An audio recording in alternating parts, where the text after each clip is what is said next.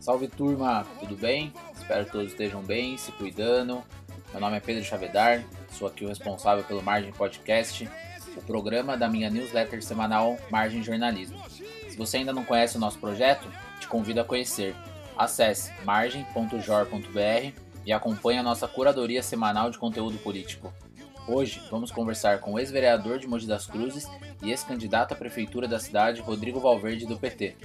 Em 2020, o Rodrigo teve 33.509 votos, ou 17,38% no primeiro turno. Esses números foram os maiores da história do PT na cidade. Naquela época, eu tive o prazer de participar do grupo de comunicação da campanha do Rodrigo. Coube a mim traçar a linha estratégica da campanha, posicionamento, a linguagem, o que a gente ia falar, como a gente ia traduzir a nossa mensagem para a população. Lembro que desde o começo defini três pilares: felicidade, esperança e mudança. Trabalhamos bastante, mas infelizmente não conseguimos vencer. Nessa conversa, que foi muito mais do que uma entrevista, o Rodrigo fez a sua análise sobre as eleições, sobre o atual momento do governo Caio Cunha, o que ele espera para 2022 e o que ele espera para 2024. Já adianto, o Rodrigo contou o que ele pretende fazer em 2022, se vai sair ou não como deputado. Ouça agora a nossa conversa. Muito obrigado. Meu querido amigo Rodrigo, primeiro prazerzão estar aqui com você. Tivemos a oportunidade de trabalhar juntos, sabe da minha admiração por você. Enfim, a gente já se conhecia, já se, se falou um pouco por aí. E na eleição do ano passado, né, 2020, a gente teve a oportunidade de trabalhar juntos. Foi um prazer participar desse momento aí da tua carreira, da tua vida. E obrigado, cara. Obrigado por me conceder essa conversa aí de, de amigos. Grande Pedro Chavedar, prazer estar falando contigo. Talvez a, o público vai achar que é rasgação de seda, mas eu sou testemunha aí de como você é um trabalhador, como você ama e se dedica 100% no que você faz, o ser humano que você é, tão solidário, se coloca no lugar das pessoas. Foi incrível a experiência de ter te conhecido melhor, cara.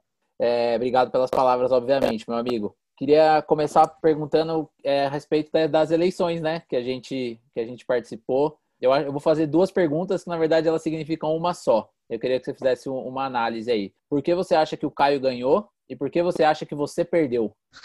Pergunta fácil, hein? De um milhão de reais. Cara, a campanha foi incrível, a campanha foi 100% coração. Claro que faltou estrutura financeira, claro que faltou experiência, e claro que sobrou rejeição ao partido, mas as propostas foram muito boas. Foi, foi to, o programa foi elogiado por todos os técnicos que avaliaram, por toda a imprensa. É, a mensagem foi muito boa. As ações enquanto vereador foram muito elogiadas. É, eu acredito aí que foi um misto de inexperiência, escolher como adversário apenas o prefeito da época e, e subestimar o potencial dos outros concorrentes. O Caio Cunha era um dos concorrentes que a gente tinha bastante ações negativas para apontar e não apontamos. E o Marcos Melo tinha muita rejeição, eu pelo PT tinha muita rejeição e o Caio Cunha não tinha essa rejeição. Acho que isso explica um pouco aí a nossa não ida ao segundo turno e, e a vitória do Caio. Você acha que o, o Caio ele nadou de braçada nessas duas rejeições, tanto sua quanto do Marcos Melo? Você acha que se não fosse ele, se fosse, sei lá, uma pessoa qualquer, não desmerecendo, obviamente, o Caio, toda a equipe dele, toda a campanha dele, nada disso. Mas o que eu quero dizer é que você acha que ele nadou de braçada nessa, nessa raia porque você tem uma rejeição e porque o atual prefeito também tinha uma rejeição? Caio Cunha tem, ele tem um mérito de ter sido eleito vereador, reeleito vereador como o mais votado da cidade e sido eleito prefeito por um, uma maneira inovadora de fazer campanha, provando que é possível fugir dos, do, das campanhas tradicionais que são tão caras. Eu aqui acabei de me lamentar pela falta de estrutura financeira na minha campanha, e o Caio Cunha teve esse grande mérito, ser inovador na maneira de fazer campanha, ser inovador na utilização de redes sociais. Esse mérito já daria para ele as condições de ser prefeito de Mogi, mas sem dúvida alguma, fora as qualidades dele, também tiveram essas rejeições imensas não só do prefeito Marcos Melo, com vários casos de corrupção em seu governo, com o IPTU totalmente fora da realidade que ele colocou para a cidade. A minha rejeição por meu partido ter sido muito atacado nos últimos anos, só agora que vem se comprovando o golpe sofrido pelo meu partido.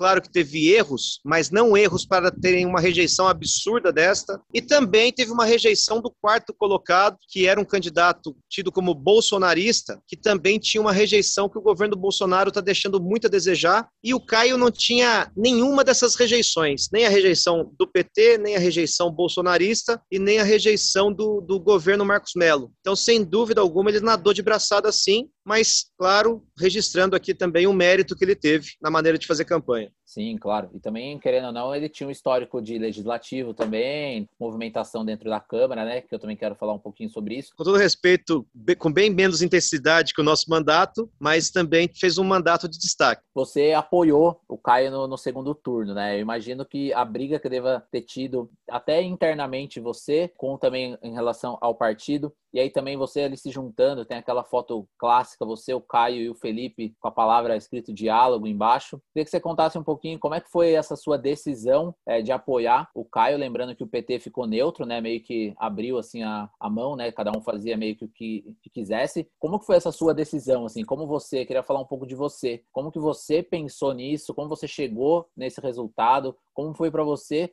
apoiar ele. Queria que você fizesse uma análise sobre essa, essa sua decisão pessoal também. O, o embate com a coligação foi muito forte. Eu, eu sou muito grato à coligação, Unidade Popular, PSOL, PT. Todos os três partidos é, tomaram a decisão de ficarem neutros no segundo turno e eu, individualmente, tomei a decisão de apoiar o Caio Cunha. Não foi uma decisão fácil, mas eu não tenho dúvida que foi a melhor decisão. Independente do que aconteça com a cidade daqui para frente, conheço o Caio há, há, no mínimo nove anos e sei que bem intencionado ele é. Então, não colocamos a cidade na mão de um aventureiro, esse é o primeiro ponto. Tenho críticas ao Caio enquanto vereador, enquanto candidato, enquanto prefeito até, mas eu, eu tinha uma convicção imensa, isso foi muito é, explorada, de que aquele grupo que nunca perdeu eleição e sempre controlou Mogi das Cruzes, as suas áreas, o seu orçamento, esse grupo tinha que ter uma, um basta na sua maneira de conduzir a cidade. Então, não me arrependo de nada da decisão que eu tomei. Tenho certeza, como eu falei, independente do que aconteça daqui para frente, que foi a melhor decisão na época. Tentei, com todas as minhas forças, convencer a, coliga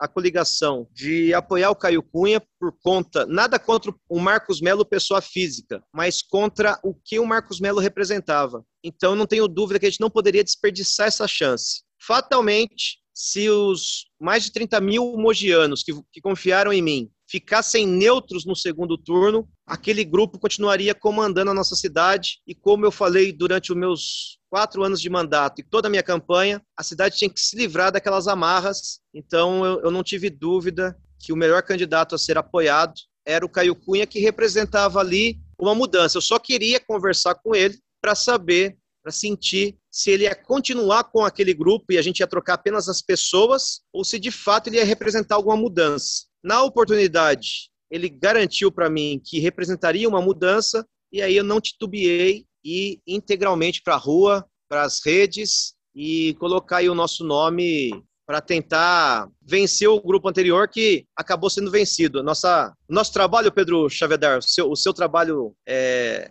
também colaborou com essa mudança da política da cidade. É, não foi a nossa coligação, não foi a nossa campanha, mas não deixa de ter sido diferente essa eleição. Pela primeira vez, aquele grupo hegemônico perdeu uma eleição em Mogi das Cruzes. Fico feliz pela sua lembrança. A gente sabe bem como foi difícil, como a gente degladiou, não um com o outro, né? Como a gente degladiou bastante nesses, sei lá, 100 dias que a gente ficou, ficou junto. Até é importante dizer que no começo da campanha, durante, sei lá, quanto tempo, Rodrigo? Uns 30 dias, ficou eu e você perambulando por essa cidade, para cima e para baixo. Umas 14, 15 horas por dia.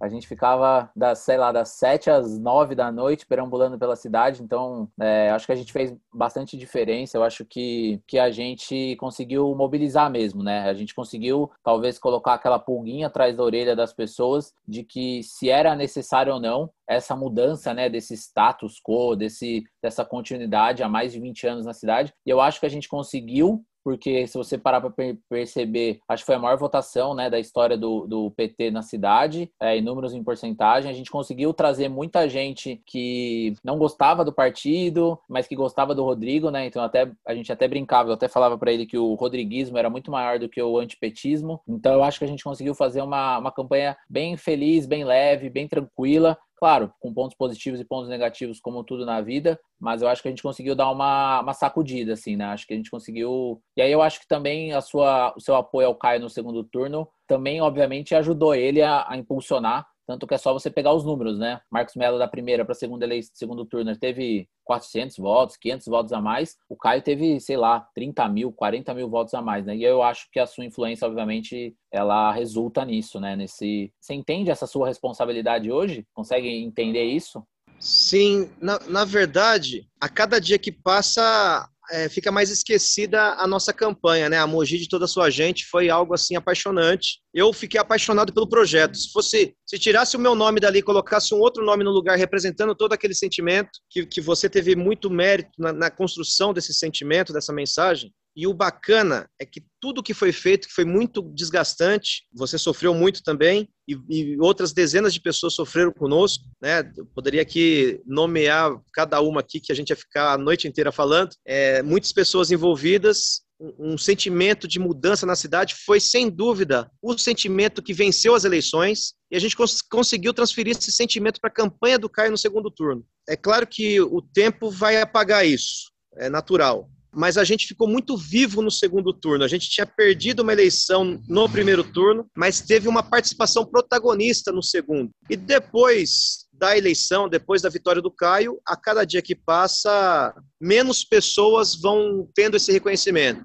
Então, naturalmente, vai ser apagado. Na história, talvez será apagada, mas a gente que viveu intensamente essa campanha nunca, nunca vai esquecer. Eu vou discordar de você. Eu acho que não vai ser apagado da história. Eu acho que o seu nome está lá. Sempre quando falarem em relação ao partido na cidade, vão sempre lembrar do seu nome. Então acho que a história não apaga. E aí a atitude da campanha, o que você fez, o que você propôs, a sua atuação também no legislativo, eu acho que isso não apaga. Pode apagar na lembrança ali, ficar vago tal, mas eu acho que sempre quando as pessoas lembrarem dessa campanha, elas vão falar: puto, Rodrigo, pô, a campanha, o Rodrigo fez isso, o Rodrigo fez aquilo. Então eu acho que não apaga, não. É, puxando rapidinho para hoje, né? O Caio venceu, como a gente estava falando, e a gente está aí com quatro meses, né? Quatro, quatro cinco meses de governo. É, alguns ruídos, alguns secretários caindo, alguns problemas aí de moradia, muita gente reclamando da zeladoria da cidade, problemas recentes aí da, com a saída do secretário de saúde, a, o tal investigação na Câmara. Queria que você fizesse aí um panorama, porque eu sinto que está tendo muito ruído, né? Muito, muito machucadinho de criança, aqueles arranhões, assim, sabe? Um arranhãozinho que tropeça, bate uma cabeça no, na parede. Queria que você falasse um pouquinho aí o que você tem achado desses primeiros três, quatro, quatro cinco meses aí do, do governo do Caio. Como a gente está falando de quatro meses, eu vou colocar quatro, quatro pilares aí que resumem os, as dificuldades do governo Caio Cunha. Ótimo. Depois eu vou falar da, do ponto positivo. O primeiro pilar, o momento histórico da humanidade. É um momento extremamente difícil para o planeta, não só para Mogi das Cruzes. Então, muitas coisas que acreditam ao Caio, a culpa não é dele, a culpa é da pandemia, que torna tudo mais difícil. Então, eu coloco esse o primeiro grande pilar das, das críticas que o governo Caio vem sofrendo. O segundo pilar, naturalmente, um grupo histórico que nunca perdeu eleição, pela primeira vez perdeu. Então é um grupo muito forte, que conhece muito a máquina, inclusive sabe utilizar a própria máquina para aprontar algumas armadilhas e dificultar o trabalho de um novo grupo. Então eu coloco esse segundo pilar também como algo assim bastante relevante que dificulta muito o trabalho do, do novo prefeito Caio Cunha. O terceiro pilar, aí sim vem uma culpa à pessoa do Caio que não, não é normal. Se fosse eu, se fosse você, se fosse qualquer mogiano, que pela primeira vez na nossa vida estivéssemos assumindo uma prefeitura de uma cidade do porte de Mogi, inevitavelmente a nossa inexperiência ia nos causar uma dificuldade inicial. Então, esse terceiro pilar aí também, acredito, aí, que ajuda muito nessa dificuldade do início de governo. E o quarto, eu não sei se é um problema só comigo ou se outras pessoas também têm esse problema. Eu acho que o Caio ouve muito pouco. Eu acho que ele ele é muito centralizador e me coloquei à disposição para ajudar, dei várias opiniões, tal. E quando alguma coisa foi colocada em prática, não, não, não deu crédito, né? Por exemplo, o auxílio emergencial, que era um mote da minha campanha de recuperação da cidade da pandemia, ele assumiu um compromisso comigo de campanha pedi para ele implementar o quanto antes, ele falou que ia implementar só no ano seguinte, e quando implementou esse auxílio emergencial, que sem dúvida nenhuma é 90% a mesma, a mesma efetividade do meu programa, ele não, não falou da paternidade e emplacou lá como algo novo tal. Esse é só um exemplo, mas eu, são outros fatores, acho que outras pessoas passam pelo que eu pessoalmente passei, também coloca essa característica de ouvir pouco e agir sem consultar, sem envolver, acho que isso também dificulta muito esse início de gestão. Então, são esses quatro pontos aí que eu coloco como dificuldades. E o ponto positivo é que as quatro situações são fáceis de serem minimizadas ou até anuladas. A pandemia vai passar, a vacina já, já está aí, por mais que o governo federal faça de tudo para atrasar, uma hora toda a população vai estar vacinada. Claro que o prefeito pode ser importante para ter uma agilidade maior na aplicação das vacinas, primeira e segunda doses. Claro que a economia vai voltar. Claro que o Caio, o Caio, a cada dia que passa, aprende muito e uma hora não vai ter mais as armadilhas do grupo anterior. E claro também que ele vai aprender, com o passar do tempo, ouvir mais as pessoas, saber que cada ação causa uma reação e isso vai fazer com que o governo tenha tudo aí, sem amarras com os coronéis do passado, a cidade aproveite aí o seu potencial máximo. Não tenho dúvida da boa intenção do Caio de acertar, não tenho dúvida da vontade do grupo político dele de, acertar. Então eu vejo bons eu vejo bons caminhos aí para a cidade de Mogi das Cruzes no futuro a câmera também mudou bastante, né? E você, como ficou lá, tem, é, tem uma vivência, conhece muita gente que está lá. Acho que foi 60% ou 70% de renovação, muita gente nova, muita gente com diversos pensamentos. Eu até conversei com vários deles. O discurso é muito esse: ah, a gente vai inovar, a gente vai fazer transparência, a gente quer fazer uma política nova. E também tem muita gente diferente lá dentro. Eu sinto que é uma câmera muito diferente. Você olha até visivelmente, assim, você enxerga muita diferença, tanto de vida quanto até de característica de pensamento e tudo. O que você tem achado da Câmara? Você que foi um vereador, né? Você que teve, você que teve lá na Câmara lá dentro, foi um, um, um fiel ali crítico do, da gestão anterior e, ao, e trabalhou com o Caio também, né? E alguns que estão ali dentro foram seus companheiros, foi seu companheiro de, de trabalho. Como é que você vê a atuação da Câmara até agora?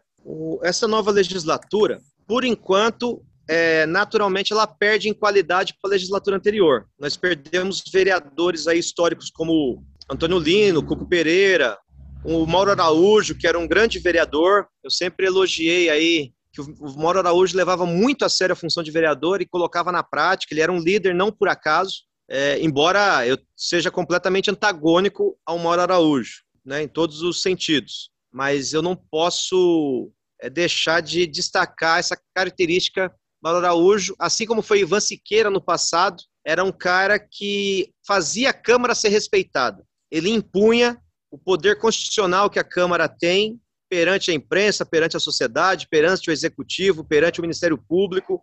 E isso é muito importante. Todos os vereadores têm que valorizar demais o papel do poder legislativo. Eu vejo uma, uma moçada e uma rapaziada com muita vontade de mudar o mundo, eu vejo isso muito positivo, mas observando aqui que entrou com vontade de mudar o mundo e para mudar o mundo, às vezes a gente precisa se indispor com o mundo. Então, por exemplo, o discurso da transparência está tendo muita dificuldade para ter assinaturas para a abertura de uma comissão especial de, de investigação. Que transparência é essa? Que não podia titubear. Por mais que você se indisponha com um grupo político, por mais que você se indisponha com um amigo, se você prega transparência na teoria, a hora de você colocar em prática, você não pode titubear e eu sinto que a Câmara está titubeando. Esse é um exemplo que eu dou que vale aí como um, recado para a galera. Se de fato quer fazer a diferença, a gente tem que ousar e ser corajoso, e às vezes isso nos tem custo, e a gente precisa, para representar a sociedade, ao máximo, é, arriscar. Perder politicamente, perder eleitoralmente, para representar ao máximo a sociedade. E então, se tem uma acusação grave de furar a fila da vacina num momento tão difícil como este da pandemia, um vereador mogiano jamais pode titubear em querer apurar os fatos. Se foi culpa de alguém, se alguém tem que ser punido. Se foi culpa de uma autoridade, essa autoridade tem que ter, tem que pagar o preço. Se não teve culpa de ninguém, ok, mostrou para a sociedade que você, enquanto vereador, foi apurar e mostrou para a sociedade o resultado. Se não foi nada demais, você fez o seu trabalho. Agora, se tem algo grave e você colaborou para que esse algo grave não viesse à tona, você foi um péssimo vereador. Então, o recado que eu dou aí para a galera que está chegando é a gente nunca titubear na hora de representar a sociedade. Mesmo porque é o papel constitucional do legislativo, né? Que é. Os pagos para isso. É o básico, né? É legislar e fiscalizar o executivo. E, e não é um, uma assinatura de culpa, é só uma investigação, né? Sim, e é legítima apuração. Se algum grupo político seu achar ruim com isso, você tem que convencê-lo que você está fazendo certo. Eu queria dar um salto, porque depois eu quero só para terminar falar em 2022, mas eu quero só dar um salto rápido. Eu sinto que Mogi está numa transição de lideranças políticas. Se você parar para pensar hoje, ver o xadrez é, político para as próximas eleições, está muito aberto. Não tem assim, né, um tem o prefeito, obviamente, por uma questão óbvia de continuidade, você tem essa, você tem esse 30 mil, 35 mil votos, mas assim, né? Você pegar ali, tipo, o próprio grupo PSDB, PSD, a galera que sempre comandou a cidade não tem, assim, um, um grande nome em disputa, enfim. Eu sinto que o jogo está aberto. Você enxerga isso também? Você concorda com isso? Você acha que existe a possibilidade da gente criar novas pessoas? Você acha que vai ficar meio que esse embate como já está? Como é que você analisa esse próximo cenário? Eu fui eleito um vereador ali que não tive uma expressão muito grande de votos, em 2016, um cenário extremamente difícil para o PT. Em dois anos, eu fiquei sendo um vereador muito popular na cidade, a ponto de ter aí cerca de 18% dos votos, mesmo por um partido com uma grande rejeição. Então, pode surgir um vereador nesses próximos anos aí que falta para 2024, pode surgir um grande ativista da cidade. Então, esse, esse imponderável é, sempre existirá. Este é um ponto. Dos nomes já consolidados da cidade, o Caio Cunha fazendo um bom governo, eu não tenho dúvida que ele é o favoritíssimo a ser reeleito. No governo Caio Cunha, pode surgir um braço direito que foi eficaz em alguma ação e se destacar bastante, a ponto também de surgir esse novo nome por dentro do próprio governo Caio Cunha. O ex-prefeito Bertaioli, ele foi saiu muito bem avaliado né, já são vários anos, né, vai ter aí até 2024 quase 10 anos de ausência dele, mas vai ter também a lembrança da, de quem avaliou o governo dele positivo, isso também torna o nome dele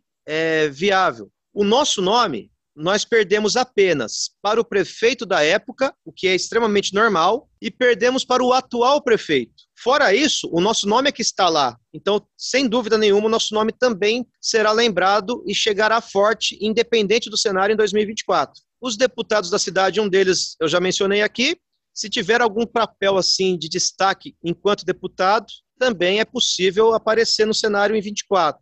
Eu concordo contigo que tá, está totalmente aberto o caminho para 24, lembrando que um prefeito, quando faz um governo razoavelmente bom, ele é o franco favorito. Então, eu não quero aqui antecipar a disputa em 24, mas eu quero é bom para a cidade eu ajudar o Caio a governar. Já me coloquei à disposição dele publicamente e pessoalmente. É, e é claro, se a gente entender que o governo dele está dando umas, umas travadas, está tendo alguns tropeços, é claro que a gente vai colocar naturalmente nosso nome em 24. Vou dar dois passos para trás e aí abrir um pouco o leque. É, 22 temos eleições, é, você novamente tem essa, essa, essa sobra, né? essa sobra não, essa conquista de 30 e poucos mil votos. Eu queria que você contasse um pouquinho é, qual é o seu atual momento com o deputado federal Alencar, também do PT, e o que, que vocês estão pensando, quais são os seus objetivos para 2022, tanto pessoalmente quanto até para o Alto Tietê, né? Porque o PT traz aí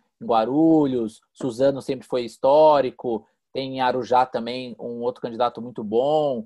Queria que você fizesse uma análise aí tanto pessoal para 2022 e tanto do Alto Tietê, assim, como é que você analisa?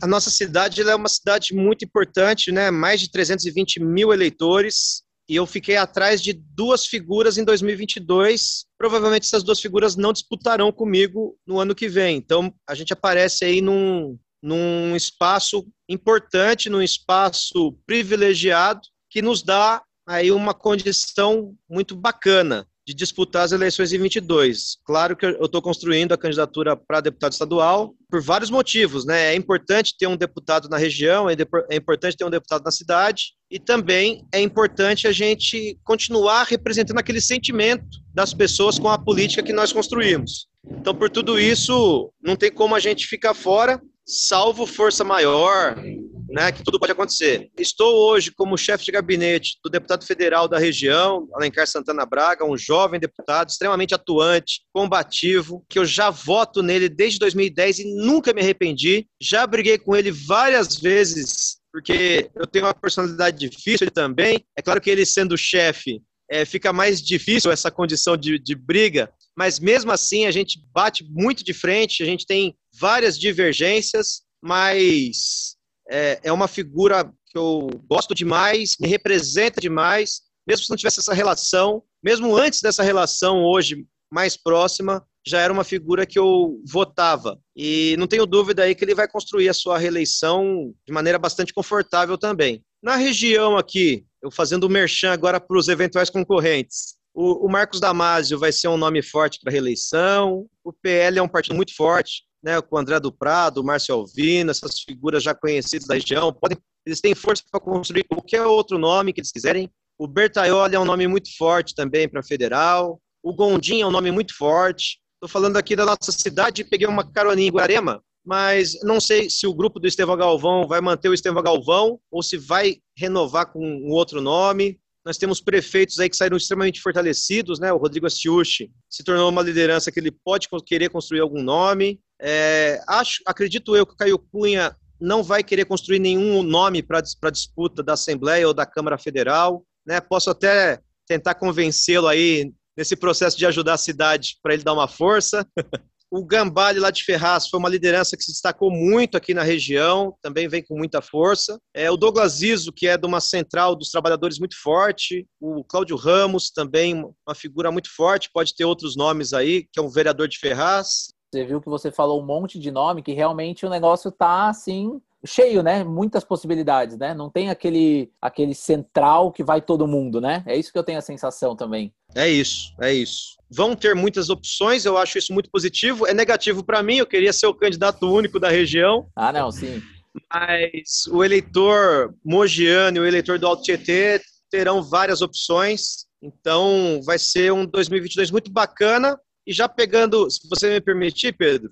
Lógico. Eu nunca vi, eu tô com 43 anos de idade, desde a minha infância, inexplicavelmente, eu sempre fui simpático ao PT, e eu nunca vi, desde da minha infância até hoje, aos 43 anos, eu nunca vi uma pesquisa de governador no estado de São Paulo que o PT estivesse liderando. É a primeira vez na minha vida que eu vejo o nome de um filiado do PT em primeiro lugar nas pesquisas. O Fernando Haddad lidera em todos os cenários, com todos os nomes que colocam. Ele, ele está à frente de vários nomes consagrados. O Márcio França, que já foi governador, Geraldo Alckmin já foi governador, o João Dória, que é o atual governador, o Paulo Scaff. Ele, ele está à frente de todos. Eu, eu nunca vi isso na minha vida, então eu vejo que os ventos estão mudando, felizmente. E no cenário nacional, é, tá difícil ter um terceiro nome, tem dois nomes muito fortes, né, o Bolsonaro e o Lula. O Bolsonaro, com toda essa inovação de conversar diretamente com o povo através das redes sociais, e o Lula por ter sido o melhor presidente da história do Brasil. Quem gosta dele ou quem não gosta dele, todos os institutos de estudos e de pesquisas